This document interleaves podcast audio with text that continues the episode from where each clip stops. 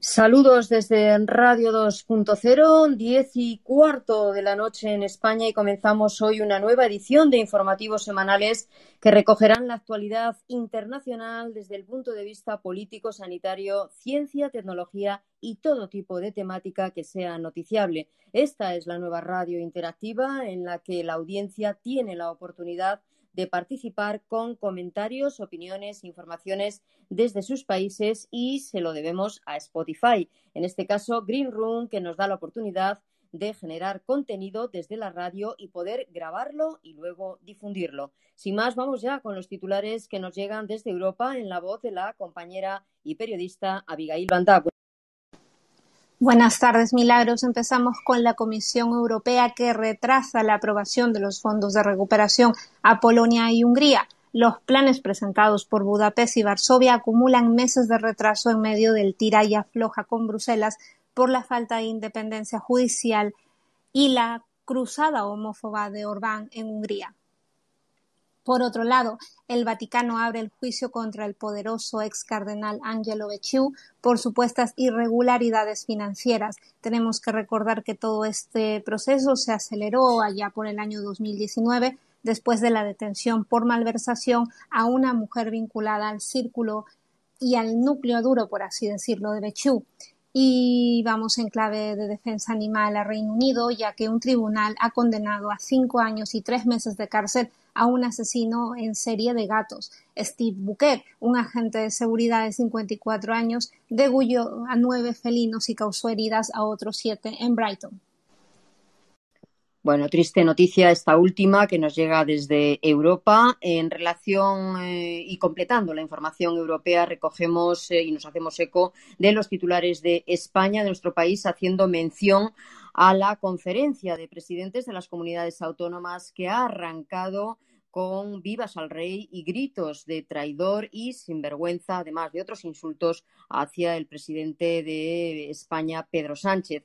En relación con el COVID, señalar que España se acerca al 60% de vacunados con pauta completa a las puertas del mes de agosto. Subrayar también que la Organización Mundial de la Salud aboga por tener más evidencias científicas antes de decidir si poner o no una tercera dosis de la vacuna. En este sentido, se sigue analizando si las vacunas dejan de ser efectivas contra algunas cepas del virus. Israel ya ha sido el primer país en inocular una tercera dosis de Pfizer a varias decenas eh, de personas. En nuestro país hay que señalar que el Ministerio de Sanidad ha notificado 24.753 eh, casos y 43 eh, muertes.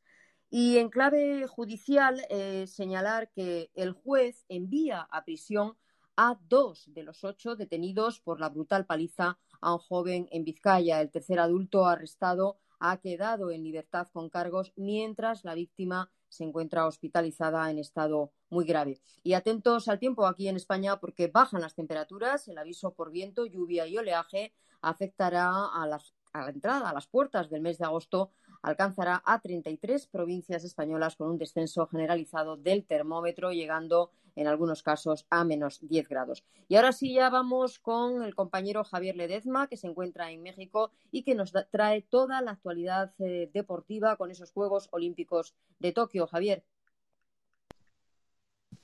Hola Milagros, buenas tardes, buenas noches para ustedes. Eh, sí, les vamos a comentar de momento los titulares que tenemos para esta tarde.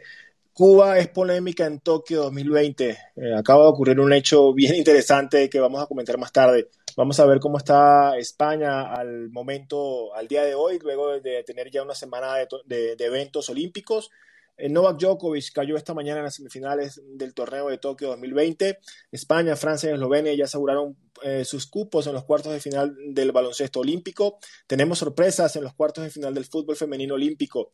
Repasaremos cómo va el torneo de fútbol masculino en las Olimpiadas. Además, eh, tendremos cómo destacaron algunos atletas latinoamericanos hasta la fecha. Esta mañana, Yulimar Rojas logró su pase a la final del salto triple.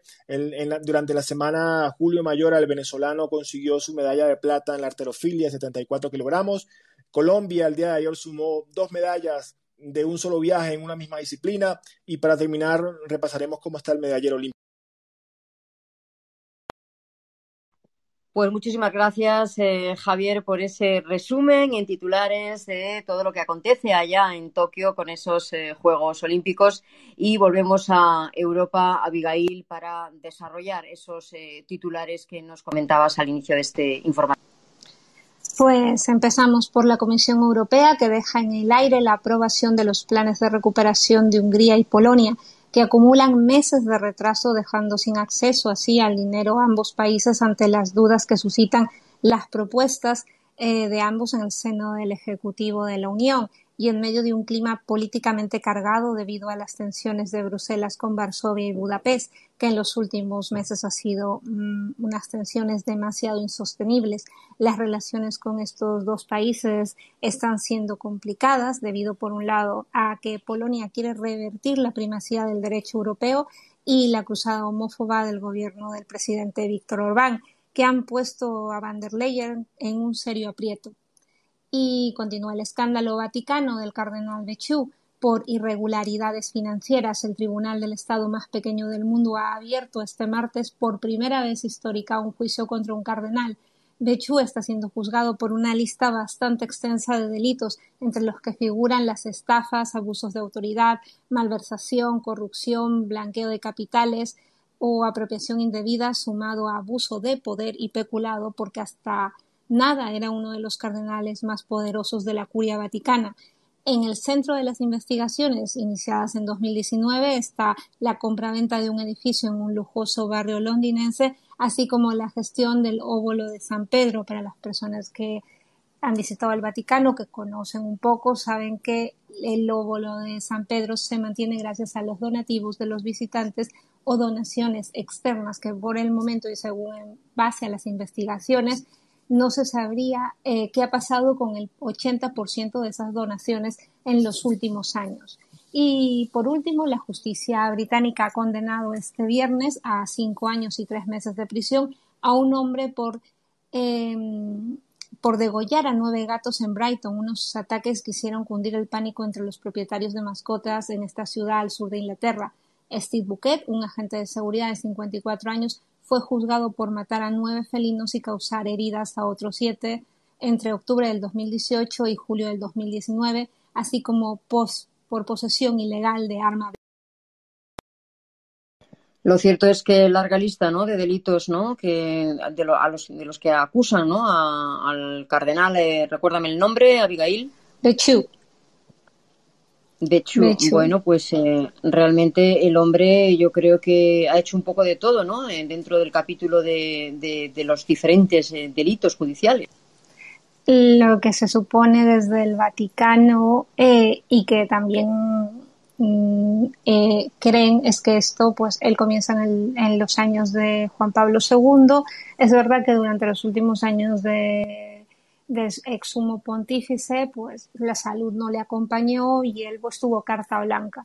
A partir de allí ese poder se implementó con el ex papa Benedicto y como vino el escándalo que eran de abusos sexuales, pues él siguió ejerciendo su poder en cuanto al ámbito económico. Hay que pensar que todo esto ocurre por primera vez histórica dentro del ámbito económico tenemos que poner en contexto que durante muchísimos años, sobre todo después del escándalo del Washington Post, de los abusos de la curia en, Boston, eh, a partir de allí han ido en esa dirección, ¿no? en esa misma línea. Pero históricamente es la primera vez que se puede decir que un miembro de la curia vaticana supuestamente roba a lo que es la, la Santa Sede. A lo que es la Santa Sede. Eso es lo que, lo que podemos tener. ¿Qué ocurre? ¿Por qué vienen estos delitos que dicen de tan extensos? Empecemos con estafa. Con estafa porque hablamos de donativos. Abuso de autoridad porque para lograr ciertas cosas, al ser uno de los cardenales más poderosos, utilizaban este poder y decir, se va a hacer así, se va a hacer así, se va a hacer así. Como tenía carta blanca, nadie se atrevía a hacerlo. Malversación, porque no se sabe en casos como el de San Pedro, qué ha ocurrido con el 80% de las donaciones. Corrupción, porque se supone que había una desviación de dinero y branqueos de capitales, porque en el caso de la compra del edificio en un barrio londinense, uno de los barrios más lujosos, eh, tampoco se sabe qué ha ocurrido con el dinero invertido y ni por qué vía ha salido. Y lo que se refiere a apropiación indebida es porque lo que creen desde el Vaticano y desde la banca vaticana, a la cual también han pedido soporte, es que él se ha debido apoderar de ese dinero porque no aparecen en las cuentas. Sumando el abuso de poder y al ser un cardenal el peculado, pues hablamos de muchísimos años en la cárcel que la cumpliría, habría que verse si sale condenado o culpable dentro de los muros de, de, de la propia iglesia. Pues noticia que nos llega desde el Vaticano, desde Roma, pero evidentemente de carácter internacional, pero Abigail no parece que ha trascendido tanto a nivel internacional. Esto, bien, esto es una investigación que arranca en el 2017. Vamos a ponernos en contexto. La nueva cúpula eh, de gobierno, por decirlo así, del Papa Francisco, decide hacer una investigación en cuanto a los delitos de abusos sexuales y incluía abusos de poder y cómo se habían tapado durante los últimos años. Se puede decir que hasta ahí va la investigación. Llega un momento que hay un enfrentamiento entre la cúpula saliente, que ya quedaba el 20 o el 30% entre los que estaba el cardenal Bechu, y la cúpula actual. Cuando comienzan a indagar, se dan cuenta de que no pueden ir contra él por delitos sexuales, pero sí se dan cuenta que hay un desfalco en las cuentas, que hay donativos que no aparecen ni siquiera en los libros de actas, porque hay donaciones que se hacen directamente por banca vaticana, pero hay donaciones que son tan pequeñas como lo pueden ser las monedas que uno da eh, cuando visita el Vaticano, que sumando, sumando, sumando es una auténtica millonada y que tampoco aparecen. Comienzan a investigar y no encuentran todavía ni un punto fijo, pero en el 2019 detienen a una señora, a una señora muy importante dentro del círculo del cardenal, eh, que, tenía información sobre la famosa compra de este lujoso edificio en un barrio londinense. ¿Qué ocurre? Que las cantidades que se dicen en los documentos oficiales eran muchísimo mayores a las que realmente había, había constado eh, por parte de, de la banca vaticana cuando hicieron la transferencia. Entonces es en el 2019 cuando todo el mundo recordará que el Vaticano está más dividido que nunca, el Papa Francisco trata de hacer una unificación, hay una revolución, por decirlo así, en la curia estadounidense, porque considera que se están buscando eh, muertos debajo de las piedras por los delitos de, sexuales. Y en ese momento de ese escándalo es cuando ellos se dan cuenta del, del robo, por decirlo así, dentro de sus propias eh, murallas. A partir de allí, esto se acelera, pero se acelera eh, teniendo en cuenta que la, eh, la, policía suiza pues es muy, muy prudente, se acelera de una manera muy interna. ¿Cómo es lo que esto sale o salta a la luz, entre comillas? La persona en la que detienen no pertenece al Vaticano, es una ciudadana italiana y por tanto se acoge a los derechos italianos. Está dentro de Italia y no está dentro de las fronteras vaticanas. Y a partir de ahí es cuando sale este escándalo. todo el mundo se imagina que es un escándalo de poder entre cúpulas, pero lo que no se imaginan es que por primera vez histórica un cardenal que era una de las manos derechas de Juan Pablo II, la mano derechísima al pie, la pierna todo de Ratzinger, iba a verse implicado y iba a ser sentado en el banquillo de los acusados. Por eso es que sale la noticia. ¿Qué ocurre? Que han tratado de mantenerlo en el absoluto secretismo. ¿Qué ocurre al otro lado del charco? New York Times y Washington Post llevan investigando desde hace muchísimos años, incluso hay películas al respecto, el caso de los abusos en Boston, los abusos en Washington, los abusos sexuales me refiero, y ven cómo esto se aletarga y cuando van investigando se dan cuenta que dentro del propio Vaticano había un escándalo económico y de desfalco pues bastante grande. Ahí es cuando el New York Times saca una información, el Washington Post saca alguna y ya es como los medios como el Corriere de la Cera o la Estampa deciden comenzar a publicar un poco al respecto. La noticia es histórica y bueno, por medios históricos llega, pero se mantiene en, no sé, cierto, en una cúpula de silencio por las creo yo, por las confesiones religiosas y por el respeto que sobre todo en Latinoamérica o en parte de Estados Unidos, ya veas Texas, tienen a lo que es eh, la Santa Sede. Bueno, pues nos quedamos eh, con esa noticia de alcance internacional eh, y vamos a ver lo que, en lo que deriva ¿no? ese, ese juicio al en este caso, bueno, pues dentro de la sede del Vaticano. Vamos con otras eh, noticias eh, también de, alcance. Nos hablabas de la homofobia también, eh, ya también lo estamos comentando en, en diferentes semanas, en este caso de, que nos llega desde el presidente de Hungría. Aquí se ha unido Hungría y Polonia. Vamos a poner en un pequeño petit contexto que sería Polonia decidió apoyar Hungría cuando Hungría hizo una ley anti-LGTBI. ¿En qué consistía esta ley? Esta ley consistía en que se tenía que advertir de libros o cualquier tipo de información con contenido LGTBI a todo el público. Además, se prohibía el acceso a esa información a menores de 18 años y también en zonas públicas y sobre todo en los colegios.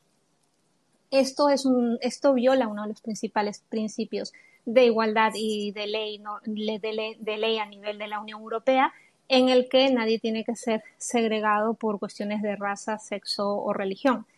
Luego, Polonia, que parecía ir más solamente en apoyo moral, por decirlo así, estaba teniendo bajo la mesa unas leyes, entre ellas una ley de espacios libres de LGTBI. O sea, y a partir de allí eh, países nórdicos como eh, Países Bajos o Alemania pusieron el grito en el cielo, incluso Ruth, el primer ministro holandés, pidió la salida inmediatamente de Hungría de la Unión Europea.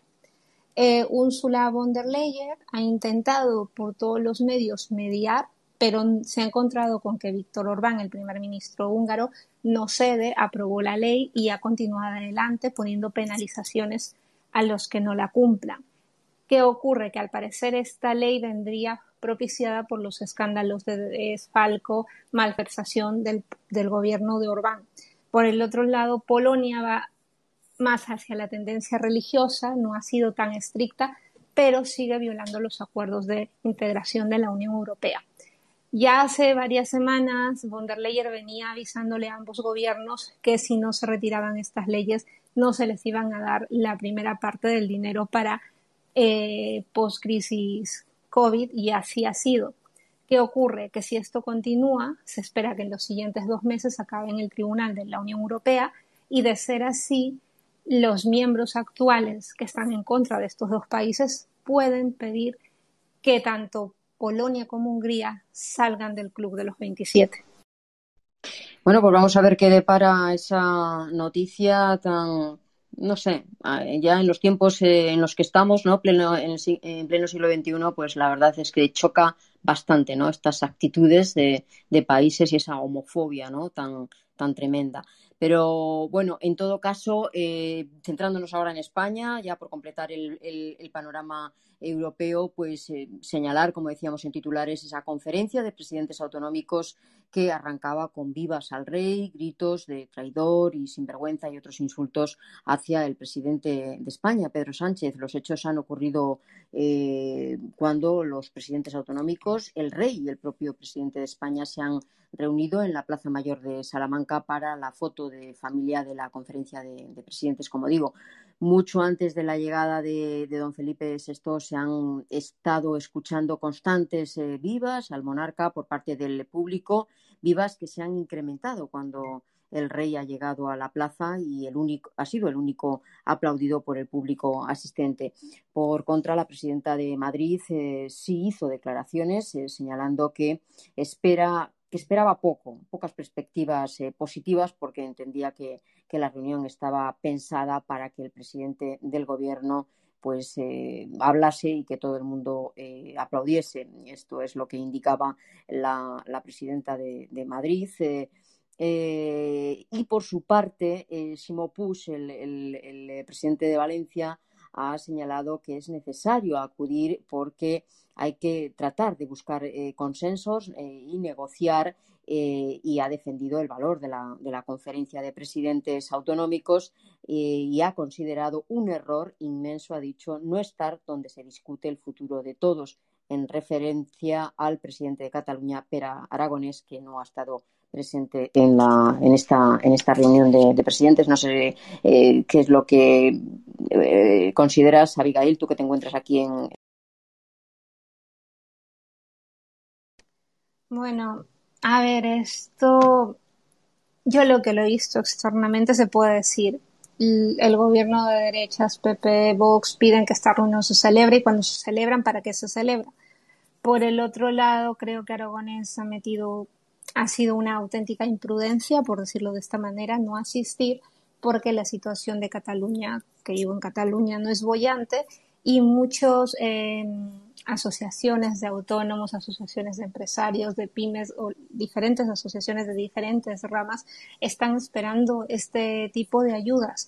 Y por el momento, a excepción de otras partes de España, ya sea Baleares o ya sea Madrid o ya sea Andalucía, ya se están presentando proyectos para recibir estos fondos, cosa que en Cataluña no está pasando ni se lo espera porque la Generalidad no está tomando medidas. A eso le sumas que no vas a un tipo de reunión como esta por cuestiones X, llamémosle que al señor Puigdemont ya le quitaron la em, ya le ya le la ley de, captura va a funcionar, ya le quitaron cómo se llama esto, la ley de la inmunidad, perdón, parlamentaria.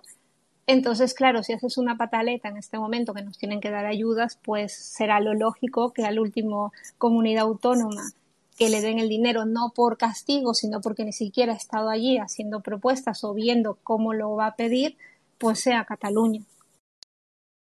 Pues sí, la verdad es que choca y mucho que Pera Aragonés pues no, no haya estado presente en esta en esta conferencia de presidentes autonómicos aquí en España. Y no sé si ya tenemos eh, con nosotros aquí en el estudio de Radio 2.0 a Alejandra Carvajal, que nos entra desde Colombia con las noticias y titulares desde Latinoamérica. Compañera, buenas tardes. Buenas tardes, Milagros, compañeros y a las personas en la sala. Así es, Milagros. Eh, bueno, en, noticias de Colombia, que es el país donde me encuentro, me encuentro en Bogotá. Eh, hago el reporte para comenzar, el reporte de coronavirus. En Colombia, 4.766.829 casos positivos. Ese era el reporte de el jueves 29 de julio. 9.690 nuevos casos positivos, 325 fallecidos, para un total de 120.126 muertes. Asimismo, avanza la jornada de vacunación en Colombia. A partir del viernes 30 de julio, los jóvenes entre 25 y 29 años podrán inmunizarse con las vacunas contra el COVID-19. Se estima que son 4.2 millones de personas aproximadamente las que hacen parte de esta población en el país. También en Latinoamérica se registró un sismo de 6.1 este viernes 30 de julio en el norte de Perú. La fuerza del movimiento telúrico se hizo sentir en las ciudades de Guayaquil, Machala, Cuenca y Loja. Eh, según el Instituto Geofísico del Perú, el temblor ocurrió a una profundidad de 36 kilómetros. Eso fue eh, cerca, bueno, al oeste de Sullana. Y por otro lado, eh, en otras noticias, también en Colombia, eh, tenemos que Internet es declarado servicio público esencial. Desde este viernes entra en vigencia esta ley que busca mayor conectividad y cierre de la brecha digital. Milagros. Gracias, eh, Alejandra, por esos titulares que nos llegan de, al otro lado del charco, en Latinoamérica. Y vamos ahora con los titulares con Javier Ledezma, que nos trae toda la actualidad eh, deportiva y esos Juegos Olímpicos. Gracias, Milagros. Buenas tardes, buenas noches.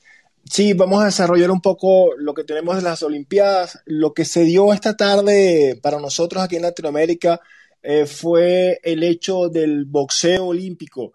El atleta cubano Julio César La Cruz venció al español Emmanuel Reyes y al terminar la, eh, el combate este peleador eh, cubano terminó con el grito patria o muerte. Más allá del grito patria o muerte, enseñar referencia en apoyo al, al, gobierno dictatorial que rige la isla por más de 60 años, el hecho curioso es que Manuel Reyes, el derrotado, es español pero nacionalizado, es cubano de nacimiento. Es, un, es una persona salida de la isla, como muchos otros en algún momento, eh, durante su proceso migratorio fue a España, se hizo ciudadano español y hoy representa al país ibérico desde el punto de vista deportivo. Entonces, con más razón, este Julio César Lacruz eh, dio el grito porque era una señal inequívoca, no solamente en apoyo al gobierno, eh, al gobierno cubano, sino también en, desagravio de toda la comunidad eh, cubana anticastrista que ha escapado de la isla durante los últimos años. Entonces, la verdad ha sido una nota bien curiosa que eh, dos ex compañeros, porque en algún momento fueron compañeros eh, en el deporte cubano, hoy se enfrentan y, eh, llevan a, a, la luz pública todo este tema político que vive la isla, ¿no? Vamos a resumir un momento o un poco de cómo le va a España en lo que ha sido Tokio 2020. A la fecha solamente tres atletas cuentan con medallas. Andrea Cerezo en el taekwondo con una medalla de plata. David Valero cuenta con una medalla de bronce en el mountain bike. Y Mailen Churat con una medalla de plata en aguas bravas. Es de momento lo que tiene España logrado. Quedan algunas esperanzas todavía en el karate Damián Quintero y Sandra Sánchez y en el ciclismo de pista también está por allí pendiente Sebas Mora y Albert Torres en participar, además de lo que pueden hacer los equipos de baloncesto y fútbol en las disciplinas, eh, digamos, por equipos que aún España tiene esperanzas. Esta mañana Novak Djokovic cayó por tercera vez en las semifinales de un torneo olímpico, luego de caer primero en Londres y luego en Río, hoy en Tokio cayó frente al alemán Alexander Zverev con parciales de 1-6, 6-3, 6-6-1. De esta forma se despide el número uno del mundo, Novak Djokovic, y la final se dará entre el alemán, que hoy resultó victorioso, y el representante de la Federación Olímpica Rusa, Karen eh, Charbakov, eh, quien derrotó al español Pablo Carreño por un doble 6-3. En el baloncesto em, olímpico, eh, aún no se han definido todos los clasificados a los cuartos de final, solamente tenemos tres equipos de momento ya listos para los cuartos, que son España, Francia y Eslovenia. Eslovenia viene con un paso invicto en ese grupo A, donde eh, también hacen vida los Estados Unidos y la República Checa. Estados Unidos y República Checa están pendientes eh, por, definir su pase a cuartos de final. Ambos se encuentran hoy empatados con una victoria y una derrota esperando ese cruce entre ellos para definir quién pasa la próxima vuelta. En el fútbol, mientras tanto, en el fútbol femenino olímpico, esta mañana se dieron algunos resultados. Se dio la derrota de Brasil ante Canadá, lo cual marca la, eh, salida del equipo canariño de esta justa olímpica a nivel femenino. Gran Bretaña dejó fuera a Australia, Estados Unidos hizo lo propio con Países Bajos y Suecia despachó al equipo local a Japón. Los cruces de, la, de los cuartos final serán Estados Unidos contra Canadá y Australia contra Suecia. Mientras tanto, en el fútbol masculino ya se tienen definidos los cuartos, eso se definieron durante la semana. Este fin de semana serán los encuentros entre España y Costa de Marfil, Japón y Nueva Zelanda, Brasil, Egipto y Corea del Sur contra México. Para terminar, vamos a repasar un poco los atletas latinoamericanos. Esta mañana, Yulimar Rojas, la venezolana eh, mm, medallista de plata en Río 2016, eh, logró su pase a la final en el salto triple luego de dejar una marca de 14.77 metros con tan solo un intento, ni siquiera eh, logró utilizar los tres intentos que tiene cada atleta. En el primer intento logró esta marca y de una vez clasificó a la ronda final. En esta ronda se enfrentará a la española Ana Palateiro, quien aseguró también su pase luego de marcar 14.62 metros, a la cubana Lietdamis Povea, que logró 14.50 metros, y a Caterina Ibargüen, que es la campeona actual, la campeona olímpica actual, la colombiana, que tiene marca de 14.37. Con esa pasó a las finales. Durante la mitad de semana, el venezolano Julio Mayora ganó la medalla de plata eh, de la arterofilia categoría 70 74 kilogramos. Fue, es, de momento la primera medalla que logra Venezuela en esta participación olímpica. Eh, logró este hecho después de haber alcanzado un arranque de 150, 154 y 156 kilos y un envío de 186 y 190 kilogramos. Ayer Colombia sumó dos medallas eh, de un viaje en una misma competencia en la carrera BMX tanto en masculino como en femenino. Primero, en la rama femenina, Mariana Pajón, la doble medallista de oro, Mariana Pajón consiguió su medalla de plata y el joven Carlos Ramírez Yepes consiguió la medalla de bronce en lo que a masculino se refiere.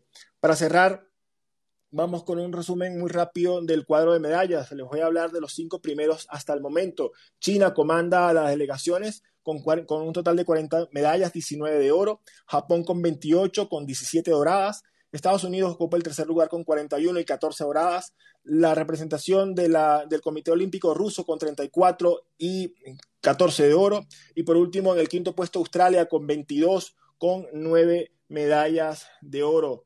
A lo que España respecta, está ocupando la posición número 43 con dos medallas de plata y una de bronce. Milagros. Gracias, eh, Javier, por ese excelente resumen de lo que está dando de sí los Juegos eh, Olímpicos allí, allá en Tokio. Y bueno, abajo estamos de momento los, eh, los españoles. Vamos a ver lo que, da, lo que dan de sí. Todavía falta y hay tiempo eh, para bueno, conseguir alguna medalla, medalla más, eh, pero en todo caso, bueno, hay muchísimos países eh, en, juego, ¿no? Y, todos, todos van a dar el, máximo, ¿no? En estos Juegos Olímpicos. Y vamos, Alejandra, con esa noticia que nos llegaba de, de última hora y es la toma de posesión en Perú. Así es, Milagros y a todos los que están escuchando. Eh, el maestro rural Pedro Castillo juró el miércoles pasado como nuevo presidente de Perú. Eso fue el miércoles 28 de, este presente año 2021, eh, en una ceremonia solemne en el Congreso de Lima, en el día del bicentenario de la independencia. Eh, el, el recién posesionado presidente anunció en su primer discurso que enviará al Congreso un proyecto para reformar la Constitución. Dijo textualmente, anuncio que presentaremos ante el Congreso un proyecto de ley para reformarla que tras ser debatido por el Parlamento esperamos que sea aprobado y luego ser sometido a referéndum popular. Insistiremos en esta, en esta propuesta, pero dentro del marco legal que la Constitución proporciona tendremos que conciliar posiciones en el Congreso, aclaró este recién posesionado presidente. Dice, dijo también una de, sus razones, dice, eh, Perú no puede estar condenado a seguir prisionero de la constitución promulgada en 1993 por el entonces presidente Alberto Fujimori. Por supuesto que esto abrió el debate. Eh, también eh, comentar que eh, a la posesión fue el presidente de Colombia, Iván Duque, al que no, al que el, Castillo no quiso saludar cuando estaba anunciando su discurso. Eh, por supuesto que también estuvo el secretario de Educación de Estados Unidos, Miguel Cardona. Eh, también estuvieron Alberto Fernández, presidente argentino, Luis Arce, presidente boliviano, el chileno Sebastián Piñera y el ecuatoriano Guillermo Lazo. Y también estuvo presente el eh, el expresidente boliviano Evo Morales. El rey Felipe eh, de España también fue uno de los invitados y eh, esa reunión entre los mandatarios se dio en el Centro de Convenciones de. Gracias, eh, Alejandra. Bueno, pues toma de posesión de Pedro Castillo en, Perú y con esta noticia yo quería acabar hoy, Alejandra, bueno, con esos datos eh, que nos aportabas desde Colombia en relación con el COVID, eh, 9.970 eh, casos y 335 fallecidos. La verdad es que, bueno, pues aquí en España no son mejores tampoco porque el Ministerio de Sanidad notificaba 24.753 casos y 44 muertes en, en, la, en el último día. O sea que el tema del COVID, eh, bueno, sigue expandiéndose ese esa variante Delta está haciendo estragos eh, por el mundo y con esta triste noticia vamos a, concluir este informativo. En gracias, compañeros. Eh, Alejandra desde Colombia y Javier Ledezma en Deportes desde México. Gracias y volveremos el próximo viernes aquí a través de esta plataforma Green Room de Spotify, donde todos los viernes vamos a dar puntualmente las noticias de carácter internacional en Radio 2.0. Gracias a todos.